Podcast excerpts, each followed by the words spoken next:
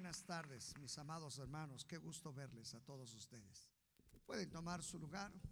Ah, quisiera pedirle a mi, mi hermano, este, ¿me puede ayudar a poner estas dos filitas de, de- de sillas? Eh, pero en esta tarde quiero pedirles a los líderes si se pueden venir aquí a sentar, hermanos líderes. ¿Habrá líderes? ¿Habrá líderes? ¿Habrá algún líder por ahí? Si usted es líder, le voy a invitar que se venga a sentar hasta acá adelante. Y, si fuera posible, tráigase su silla, porque acá no va a alcanzar las sillas, pero tráigase su silla. No importa que se queden los huecos ahí. Todos los líderes, si pueden venirse y tráigase su silla. Si es que no alcanza, tráigase su silla. Líderes, líderes, voy a esperar para que todos los líderes los tenga aquí al frente. Y les voy a pedir, mis amados pastores, que inviten a los líderes a estar en esta reunión. Sí, hermana, no importa, ahí, ahí, ah, hermana, hermana, ahí, ahí, no hay problema. Véngase más adelante, hermana, más adelante, más. Eh, Pase su silla hasta acá adelante. Más, más, todos los líderes, todos los líderes. Si no alcanza las sillas, tráigase su silla, por favor. Voy a esperar, voy a esperar. ¿Me pueden ayudar ahí a visualizar si no hay un líder por ahí? Pregúntale, ¿no eres líder? Te veo con cara de líder. Y si le dice sí, dile, por favor, pásate, tráete tu silla y vente para acá. A ver, cheque, porque yo veo muchos que tienen cara de líder. No sé si nada más tengan la cara.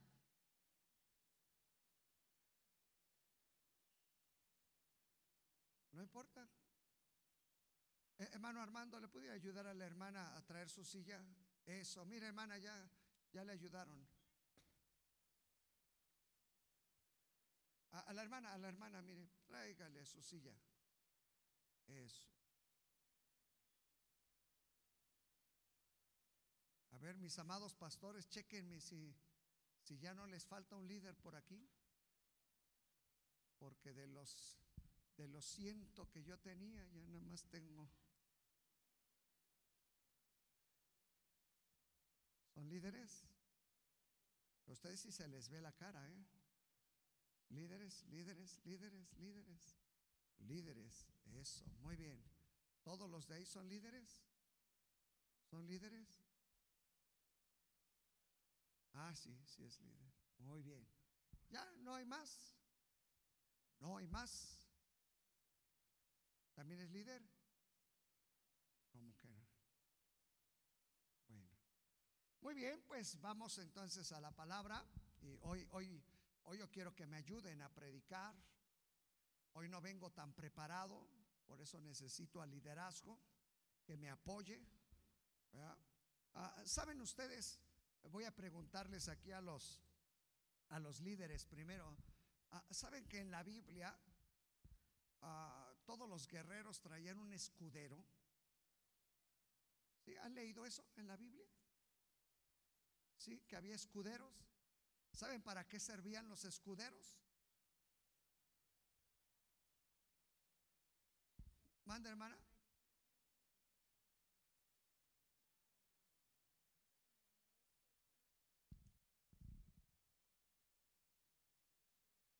Jonathan era el escudero de David.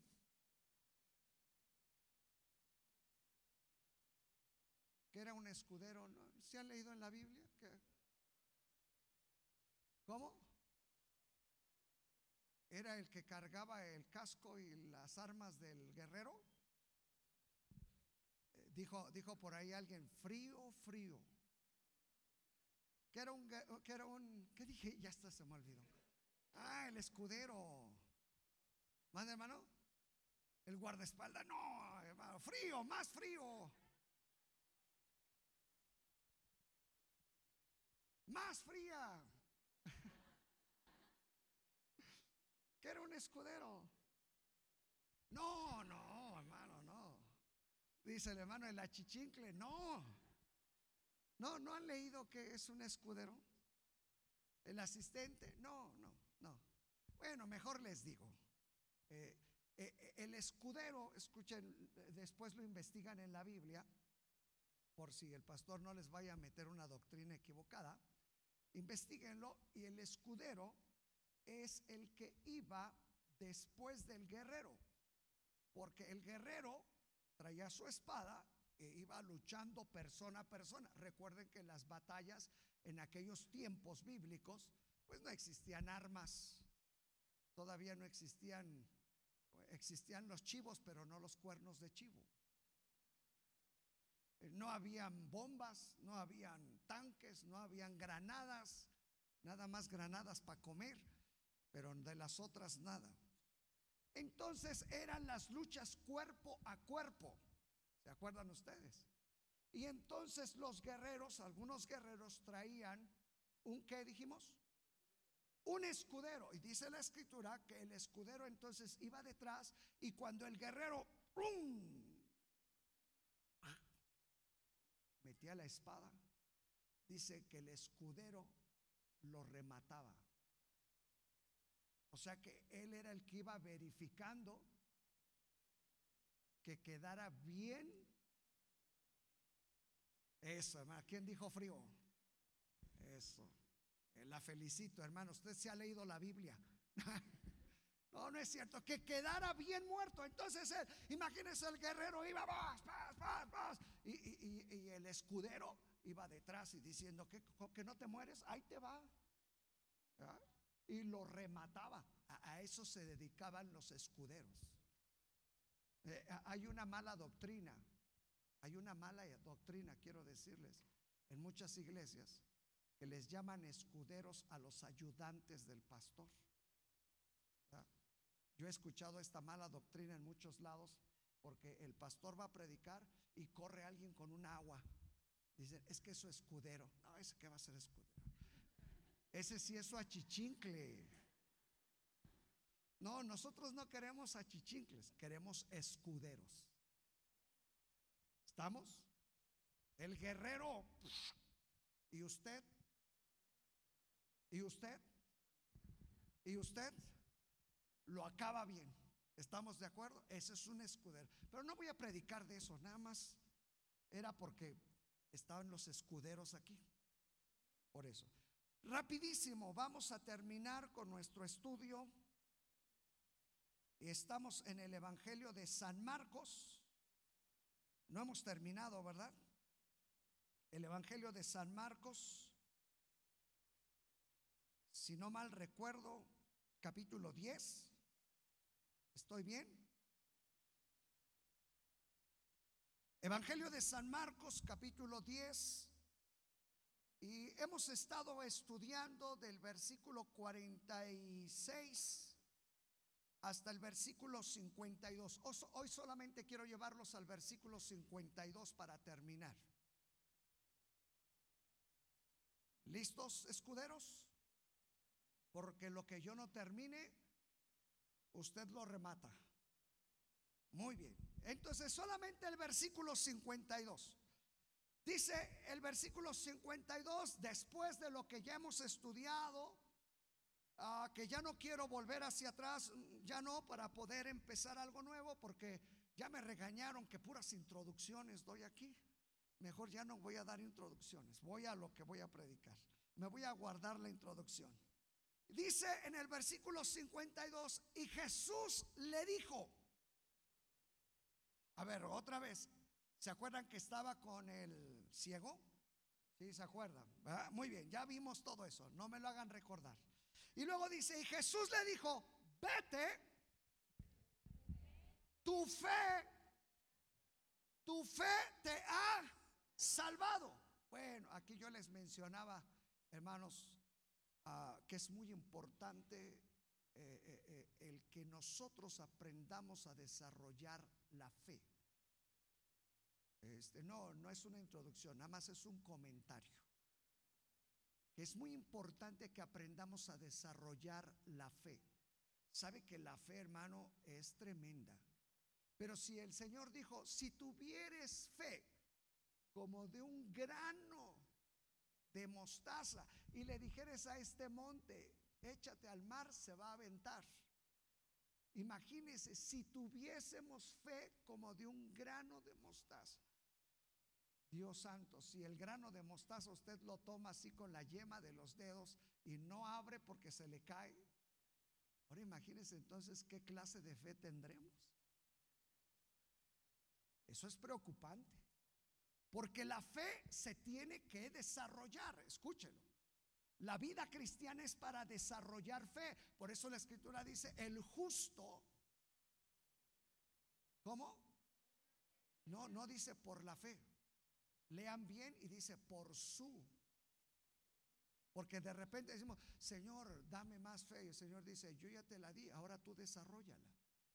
Es como cuando el Señor le dio talentos a aquel y les dijo, a ver, aquí te van tres, cuatro, cinco talentos, ¿se acuerdan? Y aquellos tenían que ir y trabajarlos, ¿sí o no? Así es la fe. La fe el Señor ya la puso. Ahora, ¿cómo la has desarrollado? Hay quienes no han desarrollado la fe y viven de la fe prestada de otros. Hay quienes viven de la fe de la Biblia. Y yo quiero decirles que de la fe de la Biblia nadie puede vivir. En el sentido de aquellos, ah, yo quisiera tener fe como Elías. Pues nada más quieres tenerla. Pero tienes que desarrollar la fe. Fíjese. Eso es una enseñanza muy importante, pero de eso ya les dije, no, no quiero introducciones. Mejor vamos a lo que debe de ser. Y dice, tu fe te ha salvado y enseguida, ¿qué pasó? Dice, y enseguida recobró la vista y seguía a Jesús en el camino. Eh, yo me puse a analizar todas las versiones que yo tengo en mi Biblia, que son alrededor de 20 versiones que yo cargo aquí en mi Biblia, y me llamó mucho la atención que dos expresiones no cambian en todas las versiones. Y la primera palabra que no cambia es enseguida recobró. Y la otra parte es y seguía a Jesús. Dos cuestiones, hermanos, muy importantes. Número uno, hermanos, este hombre ciego recobró la vista y lo segundo, seguía a Jesús. Ya lo dijimos al principio de nuestro estudio y dijimos, hermano, que cuando Jesús menciona yo soy el camino, la verdad y la vida, dijimos que habla de los tres aspectos de los niveles en nuestra vida espiritual. Recuerde que la vida espiritual tiene niveles, hermanos. Muchos no saben esto. Muchos piensan que el hecho de convertirse a Cristo ya fue todo en la vida cristiana. No, ese es el inicio, hermano. Por eso Jesús dijo, yo soy el camino. Lo primero es encontrar el camino. Quien no encuentra el camino, no sabe a dónde va. Escúchelo. Yo no sé si a usted le ha sucedido, pero le dan una dirección y anda pregunte, pregunte, ¿dónde está esto? ¿Y dónde? Y, ahora qué bueno con la modernidad, ¿verdad? Con la modernidad de los aparatitos que uno trae por ahí en el teléfono, se sale de la ruta y le dice el aparatito, le dice, hermano, redireccionando. Yo voy a inventar uno que sea cristiano para que diga, aleluya, te equivocaste. No lo vayan a patentar, yo fui el primero que se los dije. ¿eh? Imagínense, hermano, da vuelta, redireccionando. ¿eh? alto, peligro, imagínense, hermano. ¿Sabe? Porque quien no tiene camino, no sabe a dónde llegar. Oiga, yo me recuerdo hace muchos años, quizás eso pasó hace como 10 años aquí en la iglesia, terminando un culto de, esta, de este horario, hermanos, nos metieron un susto una pequeñita, no fue un niño, una niña, ni me acuerdo que, era, eh, pero imagínense, hermanos, ustedes a veces los mandan allá a Edis y una pequeñita, pero pequeñita, ¿eh? no estamos diciendo un niño, una pequeñita agarró camino, hermanos. Salió del templo, se fue para el molino y se fue allá por el tianguis. Imagínense. Ahora sí que me dijeron, agarró camino. ¿Sí, Imagínense, termina el culto y, mi niña, y que mi niña, y mi niña, pues, ¿no? Y hay todos buscando, hermanos. ¿Saben dónde lo fueron a encontrar? Regateando en el mercado. No, no es cierto. Un policía la traía, hermanos. Imagínense el susto. Porque agarró camino y un niño que va a saber de eso. Fíjese. Por eso la enseñanza de hoy tiene que ver, hermanos, con un detalle muy importante para todos ustedes, uh, siervos, hermanos, iglesia. Y el tema de hoy, hermanos, para compartir tiene que ver, hermano, con cómo ser sano en la visión. Cómo ser sano en la visión. Mire que, a ver si coinciden conmigo, por eso les pedí a todos los, ¿los qué? A ver si acá sí saben. Todos los que les pedí a los escuderos que me puedan ayudar. Razones por las cuales se pierde la visión. Razones por las cuales se puede perder la visión.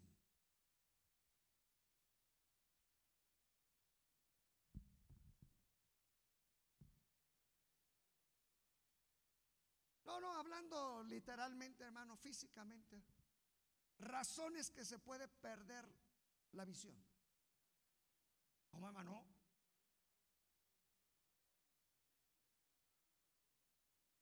pero físicamente, hermano.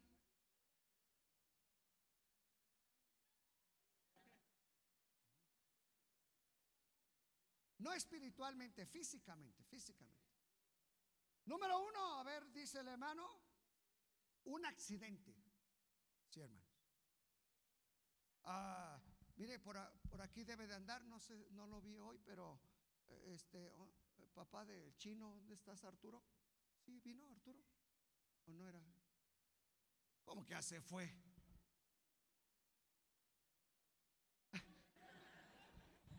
Agarró camino a ver si no lo encontramos en el tianguis.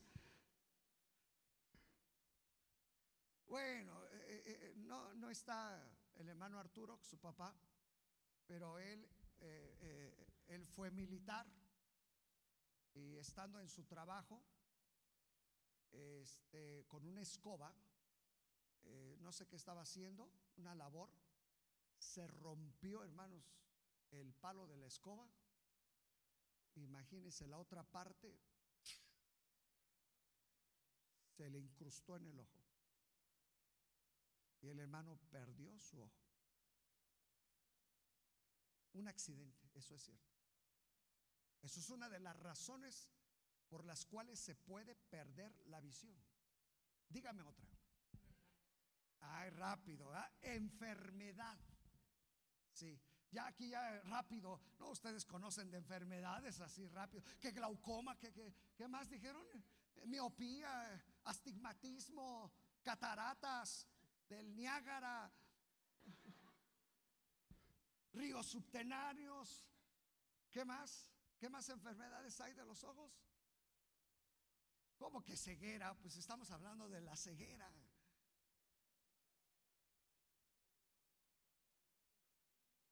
Ah, desprendimiento de retina, ya le aumentaron, ¿verdad? Luego, luego, pastor, el pastor. Eh, bueno, puede ser una enfermedad eh, por infinidad de causas eh, cuestión de enfermedad. Dígame una más. Ay, exacto. Exacto. Son tres razones por las cuales se puede perder la visión. La primera puede ser de nacimiento. Hay quienes nacen sin visión. Hay quienes por cuestión de una enfermedad pierden la visión. ¿Sí? Ya llegó el que ha agarrado camino.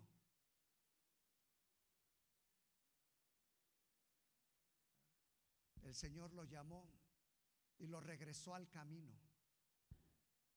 Y número tres, hermano, dijimos, no solamente de nacimiento por una enfermedad o puede ser por un accidente. ¿Sabe que estas tres cosas son las idénticas por las cuales se puede perder la visión espiritual también?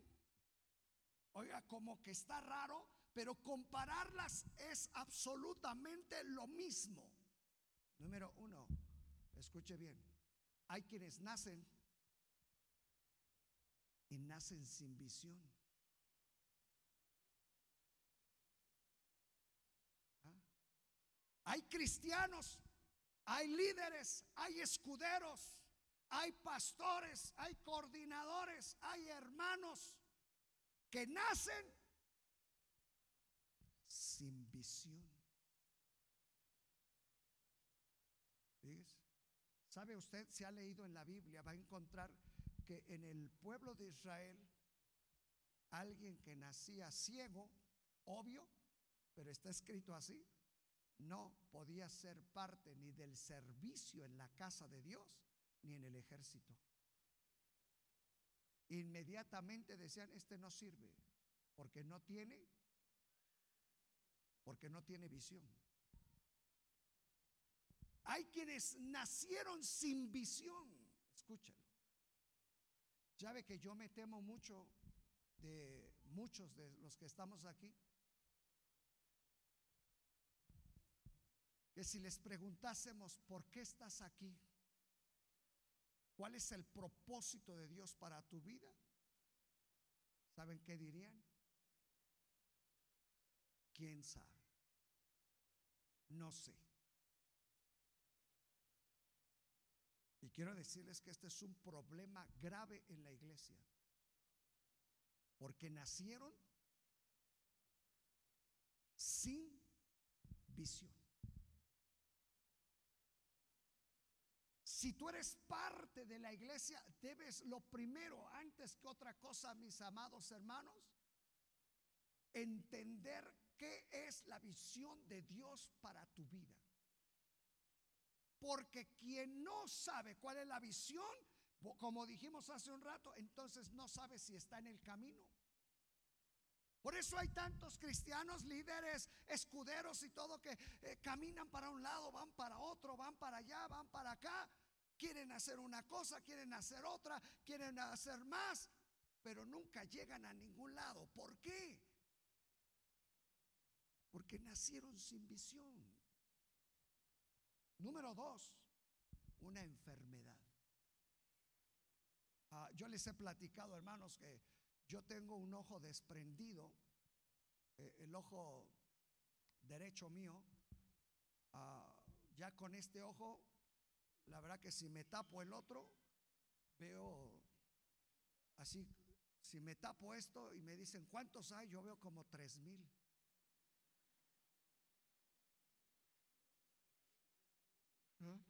Es la visión, dice el hermano.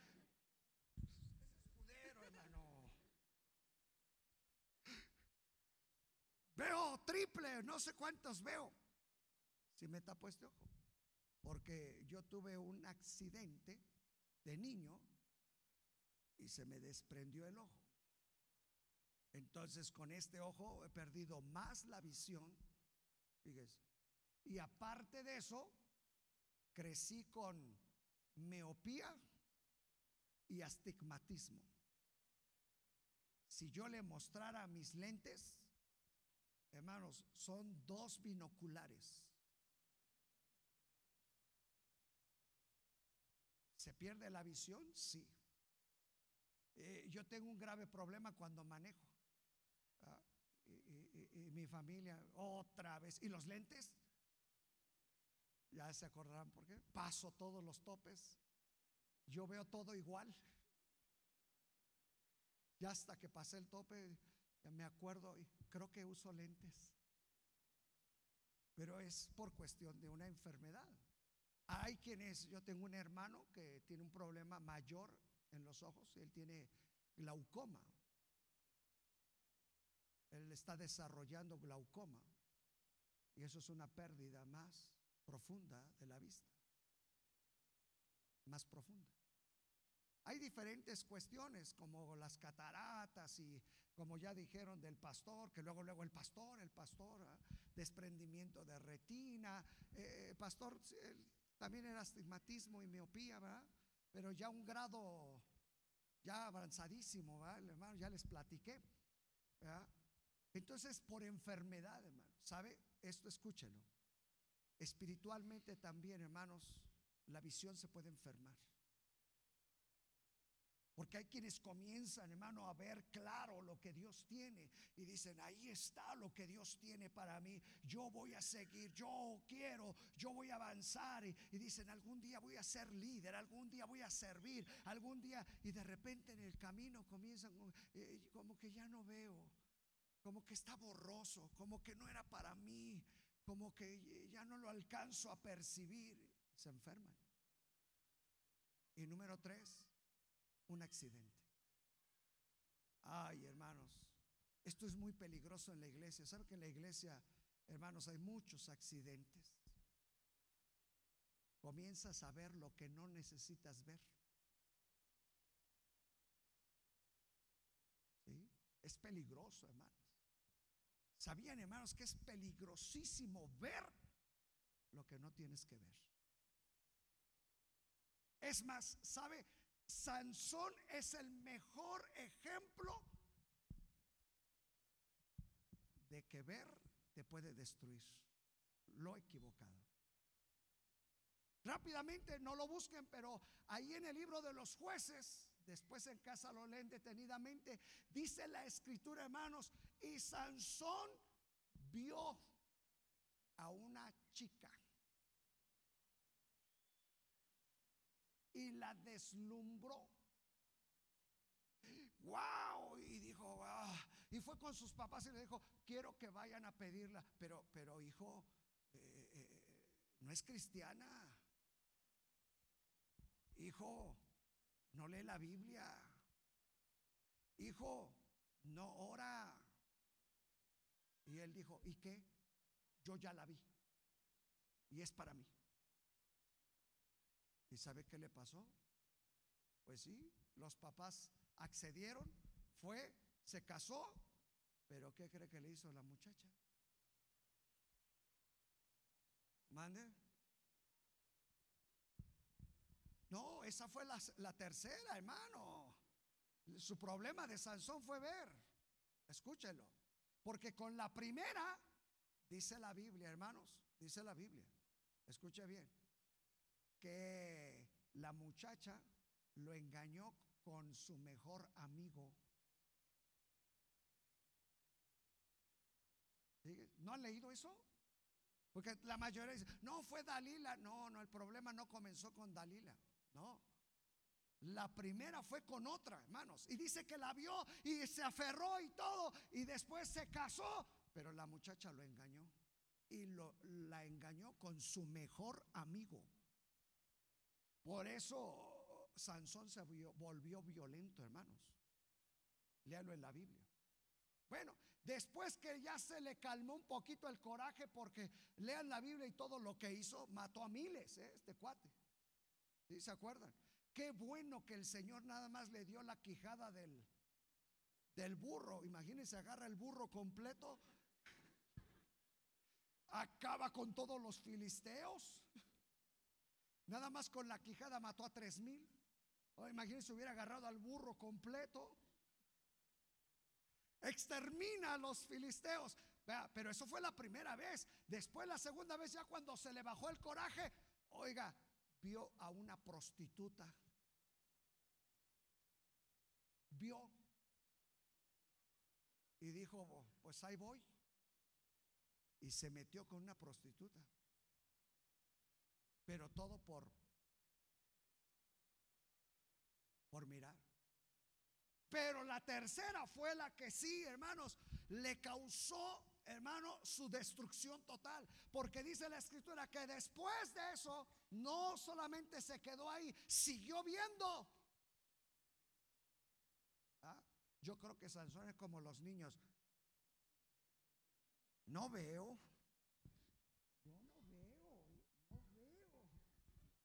Así le hacen los niños, ¿verdad?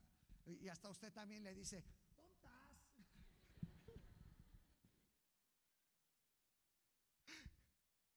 Y sabe que Sansón dice entonces fue y vio a otra filistea, a la famosa Dalila. Y se acuerdan ustedes que con la famosa Dalila, ay hermanos, yo pudiera, quisiera tener tiempo para tan solo hablarles de eso. Algún día les voy a hablar, hermanos, de esto profundamente, porque en la escritura hay pasajes y versículos, hermano, y expresiones que de veras, hermano, cuando uno las lee, ay, hermano, la palabra entra tan profundo que uno dice, Dios mío, esto está profundo realmente esto. Fíjese. Y la tercera con Dalila, dice la escritura, hermano, que se enamoró de ella, pero la mujer, hermano, no lo quería. Lo que quería era destruirlo. Y que cuéntame, ¿ah? si me quisieras un poquito, ¿ah? si me quisieras un poco, a mí se me hace que tú no me quieres. ¿ah? Si me quisieras un poquito, iríamos todos los domingos a Chapultepec. ¿Para qué escuchas al pastor? Tú no me quieres. Ya no les digo todo lo, demás que dice la Biblia que le decía. Pero al final, ¿sabe qué, hermano? Dice que tanto llegó, e, esto se los va a predicar a los matrimonios un día de estos. A ver si ahora que, que sea el, la renovación de votos. Porque ¿saben a dónde llegó Dalila con Sansón? Dice que lo afligió en su espíritu. Una mujer puede afligir a un varón en su espíritu hasta destruirlo. ¿Saben realmente qué fue lo que hizo esa mujer? Eh, Sansón, imagínense, venía el Espíritu de Dios sobre él, grandote, con sus trenzotas hasta acá, así con la fuerza y todo. Pero la mujer lo hizo así chiquitito, chiquitito, chiquitito, hasta el grado que le dijo, si no me dices, se acabó esto. Y aquel dijo, pues ya ni modo. Mira, si me cortan, yo soy nazareno. El problema no era el pelo. Acuérdense. El pacto que había hecho con Dios. Jóvenes, lo más precioso que tienen es el pacto que hacen con Dios. Y cuando le dice es que soy nazareno, dedicado desde pequeño para el Señor. Oiga, jóvenes, Ustedes deberían de ponerse un letrero, soy nazareo, dedicado al Señor desde pequeño.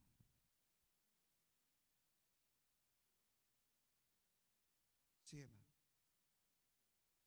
Oiga, Dios está comenzando a hablar con los niños, por los niños y los adolescentes. Oye, ¿usted estuvo en la vigilia? ¿Usted estuvo en la vigilia? ¡Ay, qué precioso, hermano! Creo que nunca había predicado tan bonito como en la vigilia. ¿Saben? Los que predicaron fueron niños. Y con conceptos, hermanos, del reino que quizás muchos de ustedes ni los pudieran hablar. Me sorprendió. Es más, en, esta, en estas dos semanas desde el aniversario para acá, hermano, Dios me está sorprendiendo con adolescentes y con niños. Porque vamos a, vamos a empujar a esos niños. Hermano, algo tremendo está pasando. Un jovencito vino y me platicó una visión que Dios le dio. Y no crean que fue cualquier cosa, al final me dijo, y yo me vi ahí, yo me vi ahí, esto va a pasar en tanto tiempo, dijo. Y tuve esa visión de Dios. Dice, hasta se la conté a mi hermano, hasta él lloró. Algo tremendo, hermano. Y, luego, no es por presumirles, mi hermano, no es por presumirles. El día martes o miércoles que estuvimos aquí en la vigilia, jueves, jueves, perdón. Mira, estábamos como 20 aquí, hermanos, cantando unos cantos aquí. Y a mí me sorprendió tanto, nunca lo había yo experimentado de esa manera, hermano. Y yo subo a la casa, estaba mi nieto ahí que tiene seis, siete, siete años. Y me sorprendió lo que me dijo, hermano. Y me dijo, abuelo, acabo de sentir la presencia de Dios. Estaba yo cantando y comencé a llorar y sentí la presencia de Dios sobre mi vida. Wow, yo dije, eso está tremendo. Que un niño te diga, he sentido la presencia de Dios. Que un adolescente te diga, he tenido una visión. Que se levanten niños, hermano, argumentando conforme a la palabra cosas, hermano, tremendas como en la vigilia. Es porque Dios está haciendo algo con los niños, con los adolescentes, con los jóvenes de este lugar. Sí, hermano. Y yo estoy seguro que Dios va a levantar, hermano, algo poderoso con estos niños jovencitos e, en la casa. Algo tremendo. Imagínese lo que hizo Dalila, lo redujo. De, de, grandote lo llevó a pequeñito y le dijo, o me dices o me dices. ¿Sabe, hermano? Le cortaron el pelo, que eso es lo que yo pensaba. Sansón ahí vienen los filisteos, ya no se pudo levantar. Y mire qué raro que la historia de Sansón comienza mirando y termina quitándole la visión. ¿Y sabe cómo acaba la historia? Haciéndolo el payaso del pueblo filisteo. Porque quien pierde la visión, hermano, oiga bien, es burla de los demás. Escuchen. ¿Sabe cómo terminó Sansón? El pelo. Ay, qué bendición le creció. Pero los ojos su visión jamás la recobró. Ahora, escuche, esto es algo espiritual, hermano. ¿eh? Cuidado, porque la visión la pierdes. Difícil que recobres visión. ¿Ah? ¿Por qué cree que a todos los que nos han operado, como al pastor, al pastor, eh, nos han puesto lentes para tratar de recuperar, no recuperas al 100. El pastor nos platicaba, no terminé de platicar lo que nos decía el pastor. Yo por muchos años estuve mirando bien, bien. Dice, pero hace unos meses para acá, ay, me di cuenta que ya me está fallando otra vez la vista. Fíjese. ¿Sabe por qué? Porque de lo natural podemos aprender lo espiritual. Quien pierde visión, difícil que la vuelva a recuperar. Y si no véanlo, hermano, aquel que probó la bendición de ser líder, de servir y lo que ustedes quieren y se vuelve a sentar, dice, no, yo para qué. hombre, nada más vas y trabajas para el pastor. Es para que quieren que la iglesia crezca. Es que, ¿para qué estoy ahí? ¿Qué me dan? Cuidado. Porque tu visión se puede enfermar.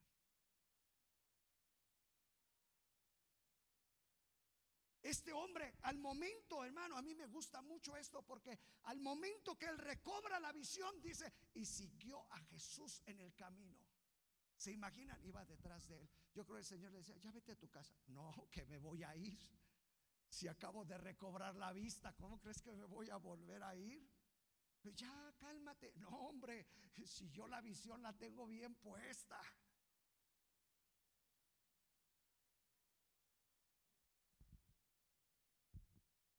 Algunos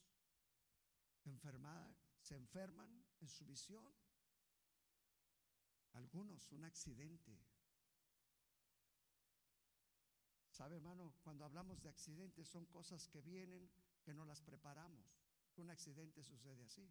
Nadie sale de la casa pensando, hoy voy a chocar, hoy me va a caer el poste de la esquina, hoy me van a saltar. No.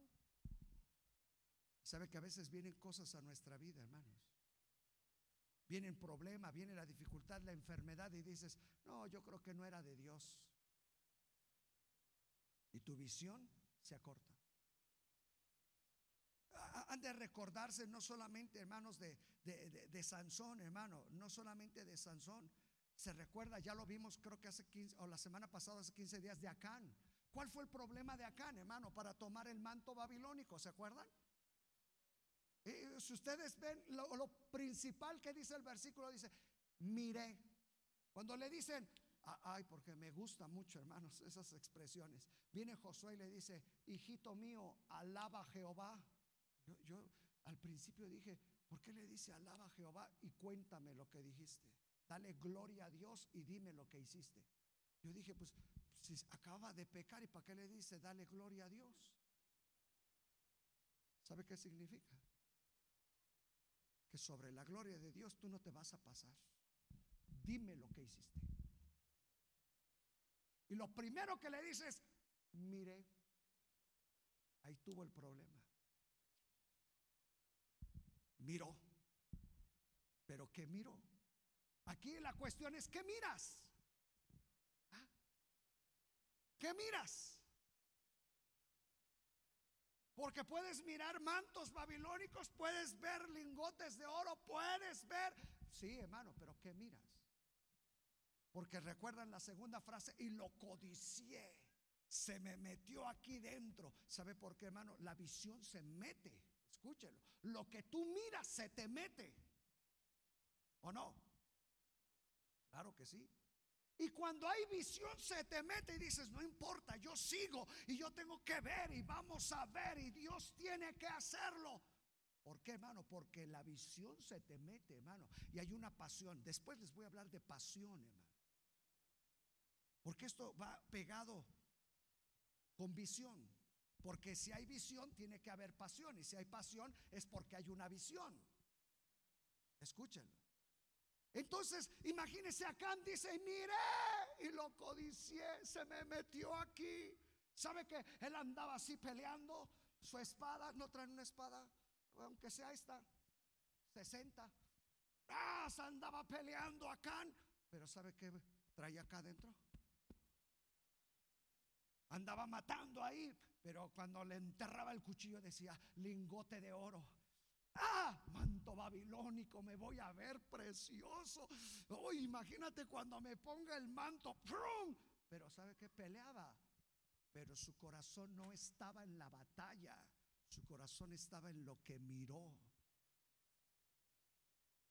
Y nosotros necesitamos, hermano, entender qué es lo que estamos viendo, cómo percibimos las cosas. ¿Sabe qué bonito? Eh, ahora que tuve la oportunidad de platicar con los coordinadores, les decía, eh, me gustó algo que predicó Oscar eh, un miércoles, fue un miércoles, ¿verdad? Un miércoles predicó Oscar. Para los que no saben, los martes y los miércoles tenemos culto también, ¿eh? También hay culto. Y él predicó un miércoles y, nos enseñó algo que las empresas utilizan. ¿Cómo dices que se llama? FADE, fe. Foda. Ah, no fodonga, ¿eh? No, no. Foda. Y estas cuatro palabritas foda significan, ¿cómo? Fortalezas, oportunidades, debilidades y amenazas. Y yo les platicaba cuando tuvimos una junta con nuestros pastores y les hablaba y les decía, qué bonito esto, hermano. Porque ¿qué es lo que miras? ¿Ah? ¿Miras más las amenazas? ¿O ves más las oportunidades? Ay, pastor, es que ya no se puede. Esto ya no crece, pastor. Ah, ya cambiamos al líder, ya cambiamos al anfitrión, ya cambiamos al asistente. Es más, ya cambiamos a todos. Y esto no funciona. ¿Qué ves? ¿Derrota? ¿Qué ves? ¿Cómo te miras tú, inclusive, hermano? ¿Cómo te miras? Porque todo depende de lo que miras, cómo miras, qué es lo que miras. Ah. ayer los que estuvieron por aquí, que nos acompañaron, eh, eh, ya se casó Natán. Víctor, que toques la marcha no, fúnebre. ¿qué, qué mira? Ah, y muchos me preguntaban, ¿qué siente, pastor? Pues, ven que trae uno la daga aquí. Esos sí eran escuderos, ¿verdad? ¿Qué siente? ¿verdad? ¿Qué siente? Pues nada, les decía. Nada. Y algunos les platiqué, les dije, ¿saben? Lo que siento realmente es lo que yo vi de mis hijos. Lo que yo miré. Y yo miré a mis hijos aquí acabando en el altar con la bendición de Dios, sirviendo a Dios. Pero ¿qué es lo que tú miras? ¿Qué miras para tus hijos, para tu familia? ¿Qué miras estando aquí sentado? Porque algunos se preguntan, ¿y qué hago aquí sentado? Yo no sé si te has preguntado, ¿qué hago aquí perdiendo el tiempo? ¿Qué hago aquí? Y si te has preguntado es porque careces de visión, todavía no comienzas a mirar, hermano.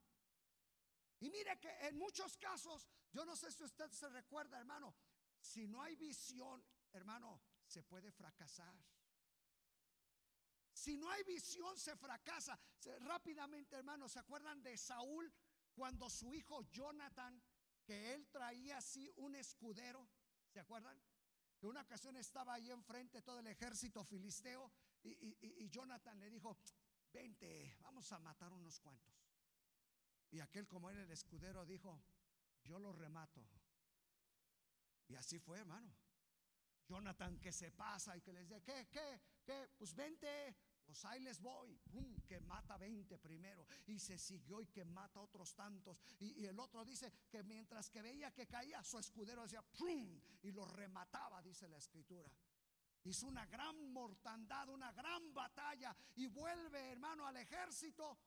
Pero Saúl hermano, en su loquera, una de sus loqueras que hizo con su ejército, les dijo, hay de aquel que vaya a pelear y que coma, oiga, ilógico. Un guerrero no puede dejar de comer, hermano. Por eso está bíblico es el que está en bodas que no ayune. Yo por eso no ayuné. No, no es cierto. Imagínese el guerrero, hermano, tenía que comer no es cierto? Y, Saúl les dice y les hace juramentar, ay de aquel que coma en todo este día, porque vamos a ir a pelear. Era al revés. Y si ustedes recuerdan, llega Jonathan. Y él se mete entre el ejército otra vez para ir a la batalla y dice que encuentra un panal de miel. Y se acuerdan que traía una vara y agarra la vara y la mete por ahí en, en el panal de miel y dice, oh, rica miel. Y, me gustó algo que dice. Y se le abrieron sus ojos y vio claramente. ¿Sabe que esa ocasión fue derrota para Saúl? Porque solamente uno tenía los ojos bien abiertos y veía claramente. No dejes de comer. Aliméntate de la visión que Dios ha puesto. Lo que Dios te dijo, agárralo. Ahora que vino el profeta, muchos les hablaron, agárrese de ahí, hermano. El Señor me dijo, yo cuando de repente me da la, depre, agarro otra vez la Biblia de la palabra profética que me dijo eh, el profeta y la leo otra vez. Sí, sí sirvo. Él me escogió. Y no importa lo que se levante, Él, Él lo va a hacer. Y esa es tu visión, hermano. Agárrate. Me pusieron eh, eh, líderes, escuderos. No llegaron ahí por chiripa. Es que faltaba. Es que ya no había nadie más. Es que me vieron así con lentes y dijeron, pues este. Em, ¿Cómo es de Veracruz? No, hermano, no. Dios tiene un propósito especial, hermano. Dios tiene algo poderoso ahí. Hay una visión que el Señor ha puesto. No te han puesto simplemente. Alimenta la visión, hermano. Porque alimentando la visión vas a ver claro. Y vas a decir, yo sigo adelante. Por eso la escritura dice, puestos los ojos en Jesús. No veas en nadie más. A mí me llamó el Señor para hacer su obra.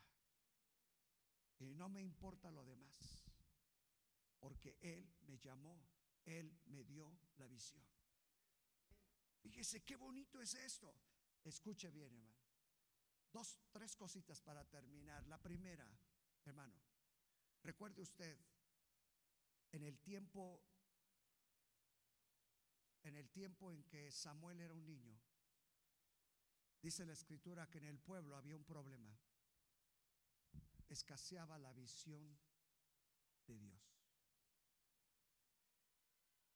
Y dice la escritura, hermano, que un pueblo que no tiene visión se desenfrena. En el tiempo del pueblo de Israel, hermano, no había visión con frecuencia. ¿Qué significaba? Que no tenían dirección, hermano. Por eso dice la escritura después en el libro de los jueces, y cada quien hacía, naucalpense, cada quien hacía lo que le daba su regalada gana. ¿Sabe por qué? Porque no había visión.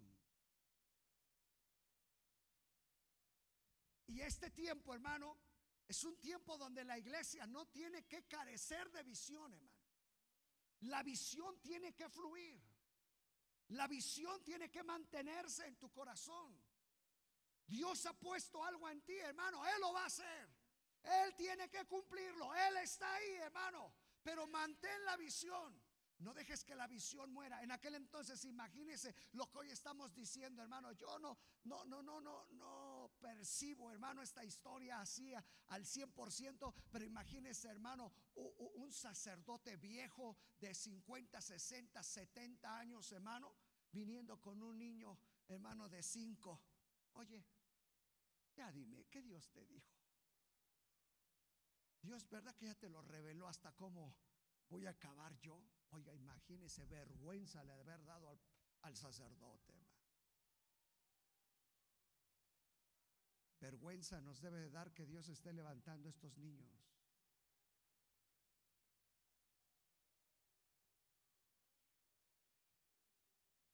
Por un poco se fueron al cielo. Porque dice Apocalipsis, y se escuchó un silencio como de dos horas. Hermano, porque no? ¿Por qué? Porque carecemos de visión, hermano. Por eso Dios levanta niños. Por eso Dios, hermano, comienza a hacer la obra en otros. Dios tuvo que traer a un niño, cinco años. Imagínese el viejo preguntándole, ya cuéntame, que Dios ya te lo reveló todo. No importa que sea difícil para mí, cuéntamelo. ¿Por qué? Porque carecían de visión. La iglesia no tiene que carecer de, visión, hermano. Sabe, al contrario, lo segundo que les quiero comentar, hermano, en las tres cosas últimas que les dije, mire, tenemos que aprender a ser como Salomón. ¿Se acuerdan ustedes de Salomón? Comenzó su gloria. Dios lo bendijo abundante. ¿Por qué? ¿Saben primero, hermano? Porque su padre tuvo visión para él. ¿Sí o no? Hijo, tú vas a tener, tú vas a hacer, tú vas a lograr, tú. Y cuando Salomón llegó, tuvo, hizo y, lo demás, lo que ustedes quieran. Y sabe una cosa, lean la Biblia y van a encontrar la historia de una reina que, se, que venía de Sabá. ¿Se acuerdan ustedes? Y, porque le contaron, oye, que este tremendo, hombre, ese Salomón tiene y hace, nombre, hasta para dar de comer da, y se viste. Y, y nombre, si tú vieras su carro que trae, si tuvieras el caballo que trae, si tuvieras el perro que trae. Porque le presumió de todo. ¿Sí se acuerdan? Sí. Y viene la reina de Sabá y comienza a escuchar la sabiduría y todo. Y le dice Salomón, vente, te voy a dar un tour. Y ahí va Salomón y le enseña todo. ¿Y sabe qué dice la reina de Sabá? lo que me habían platicado se queda corto con lo que mis ojos ven.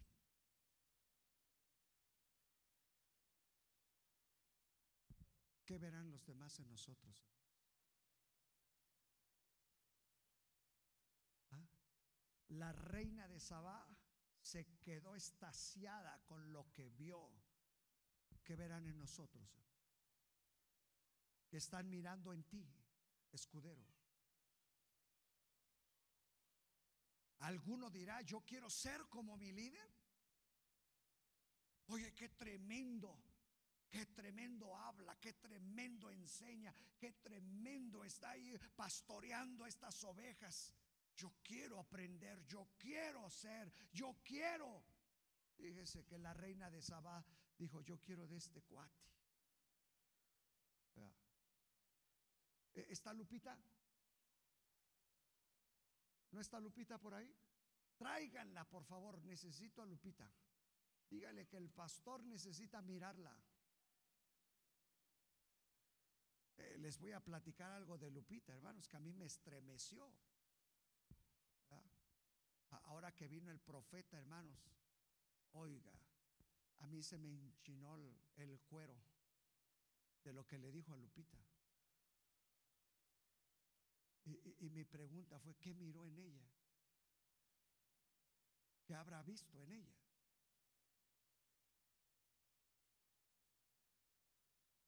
Fíjese. Y en lo que viene Lupita, me adelanto, ¿sabe qué le dijo cuando la tomó? Y le dijo, quiero de lo que tú tienes. Yo quiero de lo que tú tienes. ¿Qué habrá mirado?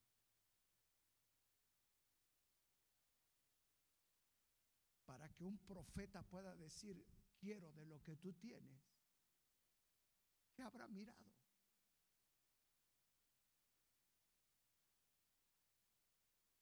Cuando yo escuché que le dijo eso a Lupita, mire, mi cuero se me enchinó y dije, wow, ¿qué habrá visto en esta hermana?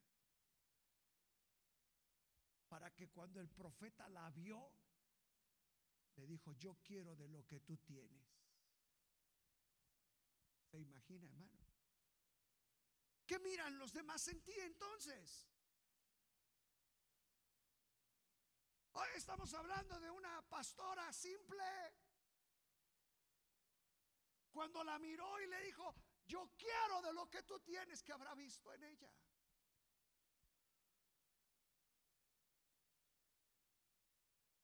pasión, unción. Algo miró. ¿Cómo miras, hermano? ¿Qué miran de ti? ¿Qué miran? Cuando te ven dicen, yo quiero. Gracias, Lupita, perdón. Pero yo también quiero.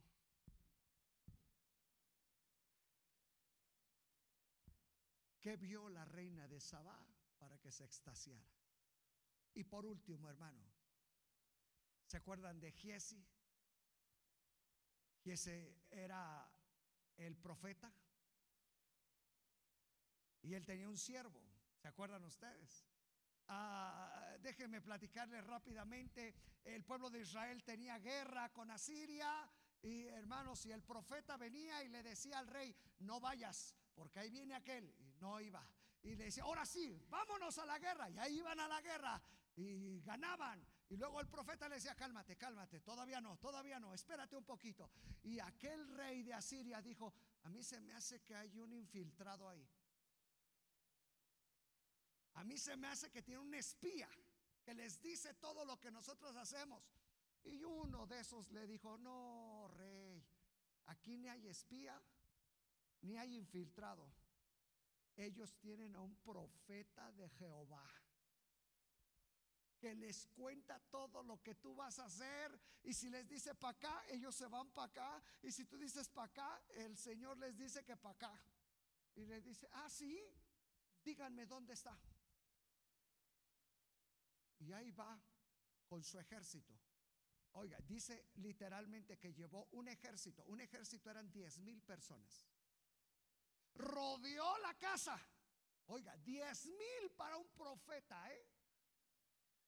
Rodea la casa, el profeta duerme, su siervo se levanta y dice, espérame tantito, voy a la panadería y paso por la leche. Pero a la hora que sale, oiga, a la hora que sale, ¿qué creen hermano? El siervo cierra la puerta, corre con él y dice, profeta, estamos rodeados. Un ejército.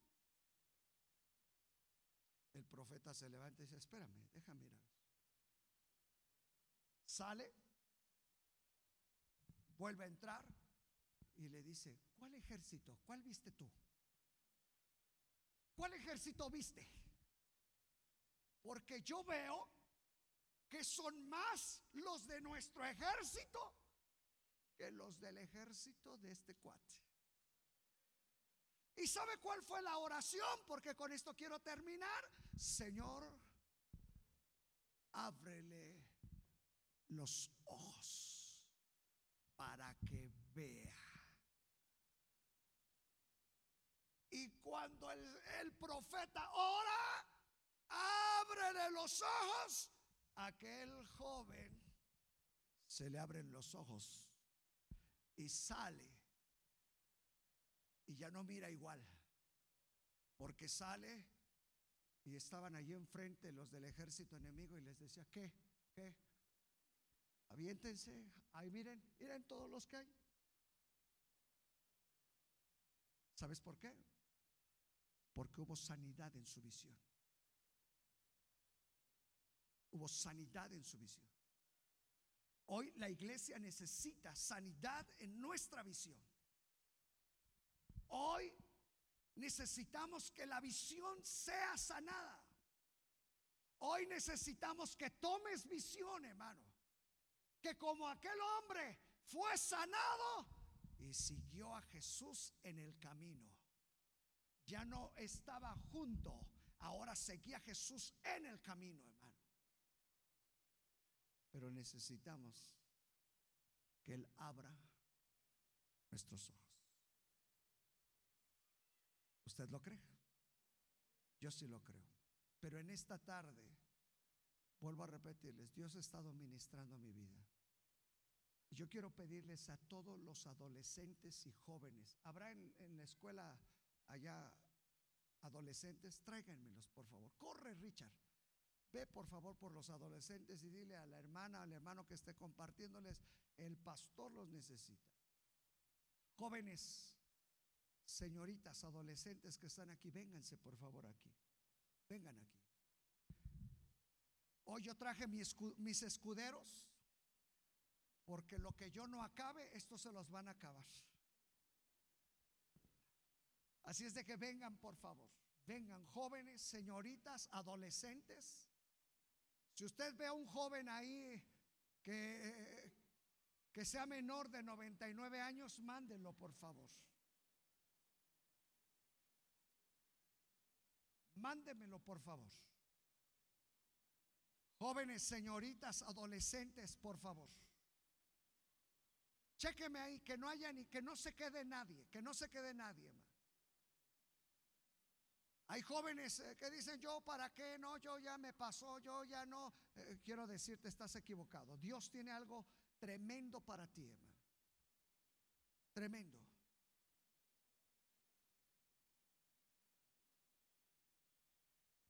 Y en lo que van llegando, porque eh, ya es un poquito tarde, Escuchen bien esta palabra profética para todos ustedes. Escuchen esto. Esta es la palabra profética que Dios me pidió darles a todos ustedes. Escúchenlo. Fortalezcan las manos débiles. Afirmen las rodillas temblorosas. Digan a los de corazón temeroso, sean fuertes no tengan miedo. Su Dios vendrá y vendrá con retribución divina para salvarlos. Entonces se abrirán los ojos. Entonces Él abrirá sus ojos y gritarán de alegría. Y gritarán de alegría como si hubieran estado mudos. Escúchenlo. Porque aguas Dios brotará en el desierto y Dios traerá torrentes en donde hay sequedad. Y después de esto, derramaré de mi espíritu sobre toda carne y profetizarán vuestros hijos y vuestras hijas y vuestros ancianos soñarán sueños. Y sobre nuestros jóvenes vendrán visiones. Ustedes son. ¿Te sientes débil? ¿Te sientes que no sirves, que no funcionas, que no, que todo lo que tú quieras? Hay una promesa. Él va a abrir tus ojos. Y vas a comenzar a fluir en una dimensión en la que tú nunca te imaginaste. Hay una dimensión que te está esperando en la que tú nunca te imaginaste. Y Dios te va a comenzar a llevar ahí. Porque Él quiere abrir tus ojos. Y va a comenzar a poner visión en ustedes. Escúchenlo, visión para esta casa. El Señor va a traer una visión especial para ustedes, jovencitos, adolescentes, jóvenes, señoritas. Y comenzarán a ver que el propósito de Dios por lo cual los trajo a este lugar se va a cumplir. Porque ustedes no son de afuera. El Señor pone una visión en ustedes. Y el día de mañana, en la escuela, en tu trabajo, donde te encuentres, escucha esto que te voy a decir. El Espíritu Santo va a estar hablándote. No te va a dejar su Espíritu Santo. Porque Él va a poner una visión sobre de ti. Hagan una fila, por favor. Hagan una fila. Vénganse, jóvenes.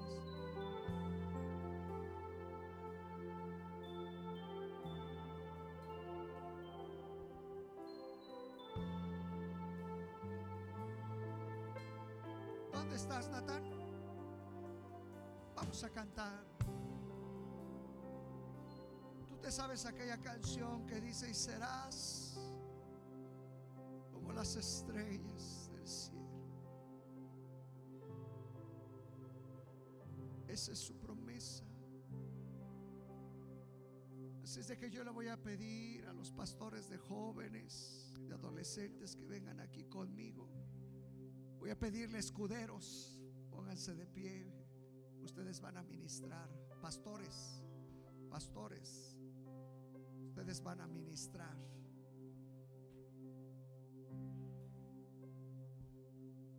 Ustedes van a ministrar.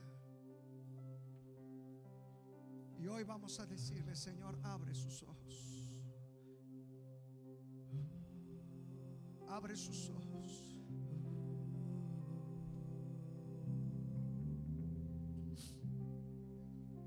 Yo los veo en posiciones que no se imaginan.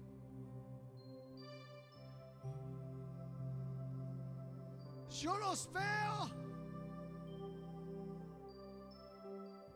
Yo los veo con dones, con ministerios. Escúchenlo. En algunos de ustedes Dios los va a levantar con ministerios.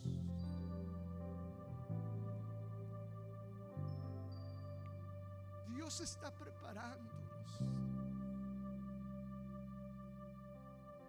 Dios los está preparando. Porque esta generación está careciendo de visión y aquí nace, nace la visión, nace.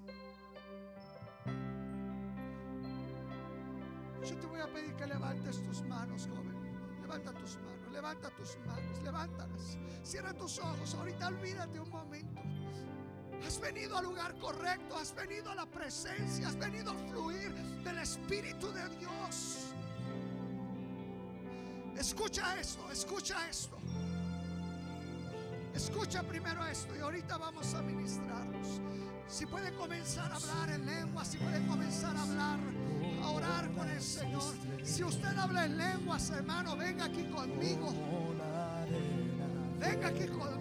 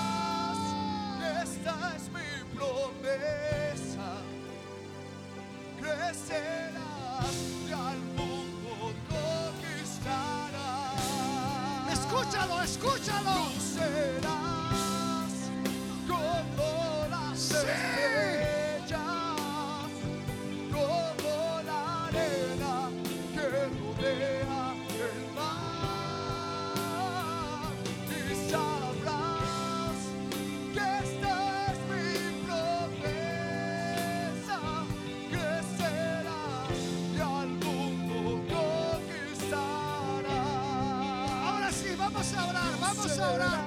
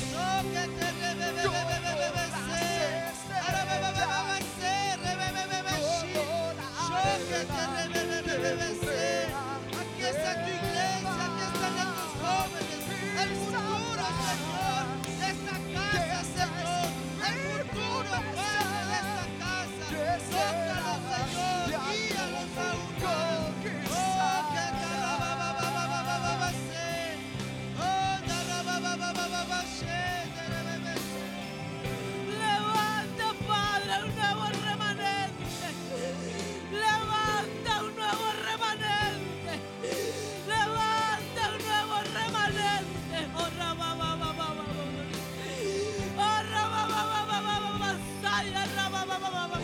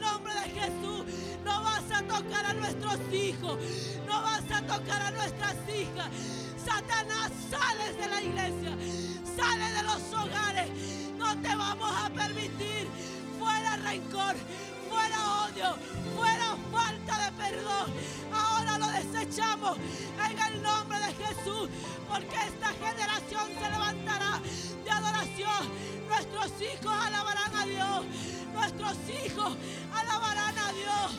En el nombre de Cristo Jesús. En el nombre de Cristo Jesús. Esas voces se levantarán para exaltar el nombre de Dios. Esa boca van a fluir alabanza de adoración. Tus manos la va a usar Dios. Porque dice la palabra de Dios que no usará nuestras manos para ir a la batalla. No usará nuestros dedos para ir a la guerra. Jehová es mi luz y mi salvación. ¿De quién van a temer, jóvenes? ¿De quién van a temer, hijos? ¿De quién? ¿De quién? Porque mayor es el que está con nosotros que el que está en el mundo. Mayor, mayor, porque nuestra casa le va a servir a Jehová. Nuestra casa con la alabanza, con la adoración. Nuestros hijos fueron criados y creados por un Dios vivo, para el Rey de Reyes y Señor de Señores. En el nombre de Cristo Jesús, enfrenta al enemigo, enfréntalo, porque Dios te dio don de sanidad, don de milagros, en el nombre de Jesús. Dios te dio esa autoridad. Hay poder en la sangre de Cristo Jesús. Oh. En el nombre de Cristo Jesús. En el nombre de Cristo Jesús. Hay poder.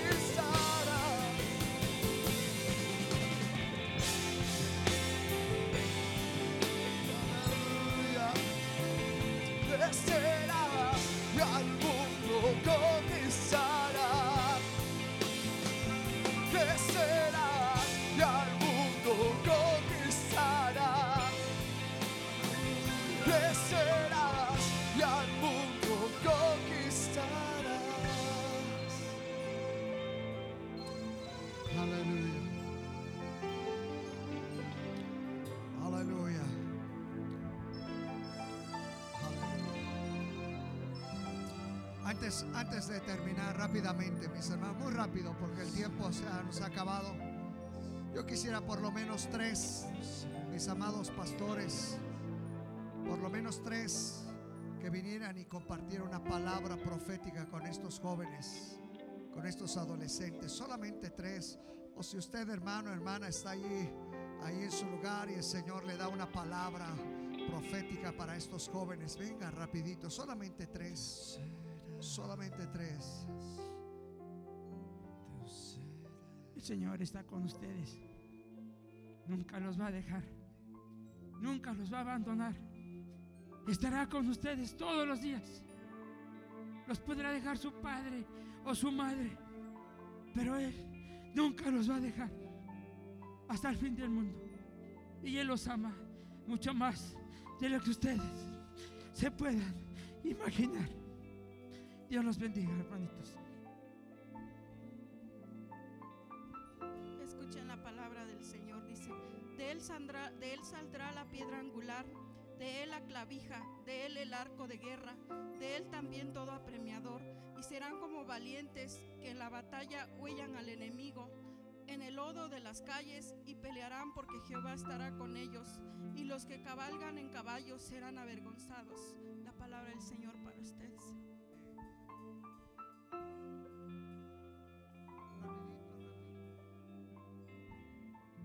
Jóvenes y adolescentes, en esta tarde dice el Señor que Él está con ustedes como hoja cual renuevo y que así como estuvo con Josué, no teman ni desmayen porque su, Jehová su Dios estará con ustedes a donde quiera que vayan, porque la gloria primera será mayor que la primera. Espíritu Santo, Espíritu de Dios, que a ustedes les ha enderezado el camino para que limpien y para que vayan. Y en el nombre de Jehová se levantarán profetas, maestros que realmente amen al Señor Jehová con todo su corazón y Él los librará y los guardará en esta vida y para siempre. Amén. Dice el Señor, acontecerá que si oyeres, oyeres atentamente la voz de Jehová tu Dios para guardar y poner por obra sus mandamientos y que te, que te prescribo hoy.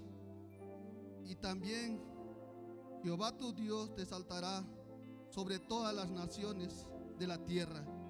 Y vendrán sobre ti todas estas bendiciones y te alcanzarán. Y si oyeres la voz de Jehová tu Dios, bendito serás en la ciudad y bendito en tú, tú en el campo. Amén. Dios los bendiga,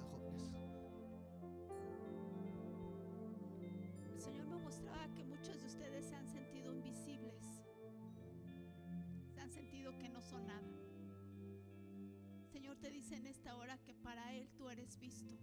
Él te escogió. Desde que estabas en el vientre de tu madre, Él tiene un propósito para ti. Y quizás a veces te has sentido rechazado, no te has sentido valorado. Pero Dios te tiene en el hueco de tu mano. Y también dice Dios que a veces tú has guardado tu oído. Él te ha querido hablar, Él te ha querido visitar. Muchas veces tú no lo has querido escuchar. Dios te dice que estés atento a su voz, porque Él te va a estar dando instrucciones, porque Él tiene un plan específico para ti. Aunque te veas rodeado de muchos jóvenes, lo que Dios tiene para ti es único. No hay competencia unos con otros, porque lo que Dios ha designado para ti solamente tú lo puedes hacer. No te sientas invisible, no sientas que no vales. Para Dios tú eres su especial tesoro. Y Dios ha dispuesto en tus manos para guerrear, para bendecir, para sanar, para levantar. Dios te dice, yo te he escogido, no estás solo, yo estoy contigo y aunque tu madre y tu padre te dejaran, con todo yo te guardaré. Amén. Hermanos, Dios les bendiga. Qué bueno que están aquí.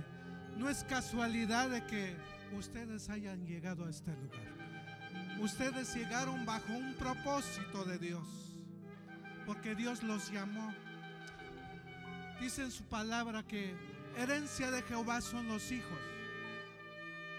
Ustedes verán con sus propios ojos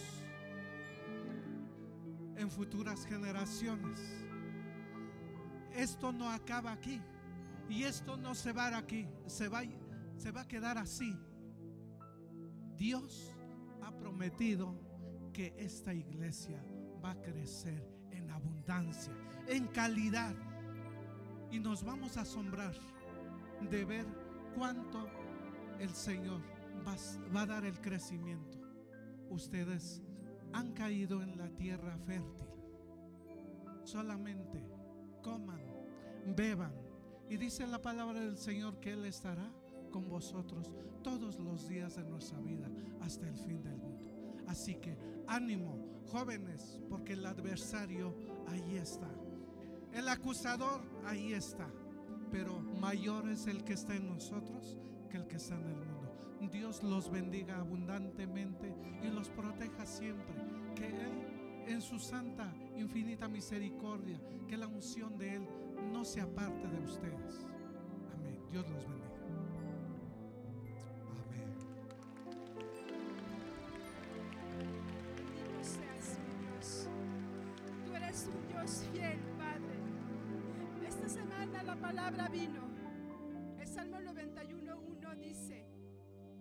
Vive, el que habita al abrigo del Altísimo, morará bajo la sombra del Todopoderoso. La semana pasada nuestro pastor predicaba sobre la protección de Dios, sobre la cobertura y sobre la provisión. Y vino esa palabra y también dice el Señor que así como los, las gallinas cubren a sus polluelos con sus alas, así el Señor nos tiene bajo sus alas. Ningún dardo del enemigo que sea lanzado en contra de ustedes no prosperará, porque el Señor ahí está, porque dice, yo soy el que soy. Yo soy el que va contigo, yo soy el que te levanto, yo soy el que te sustento, yo soy el que se te defiende, dice el Señor. Hay que creer, dice el Señor. Cree en mí, que yo soy el Todopoderoso, que yo soy el que soy y yo soy el que está contigo. Nunca los dejaré y nunca los desampararé. Siempre los sostendré con la diestra de mi mano. En el nombre de Jesús yo los bendigo. Yo creo esta palabra para cada uno de ustedes. Y esta palabra prosperará.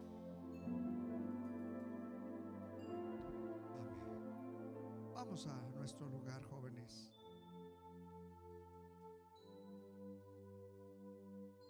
Vamos a terminar ofrendando, dándole al Señor, mis hermanos, creyendo lo que Él ha prometido, creyendo que Él cumplirá sus promesas y que Él hará su obra, mis amados hermanos que Él proveerá visión, que Él sanará la visión, mis hermanos, que Él pondrá visión. Y así lo creemos.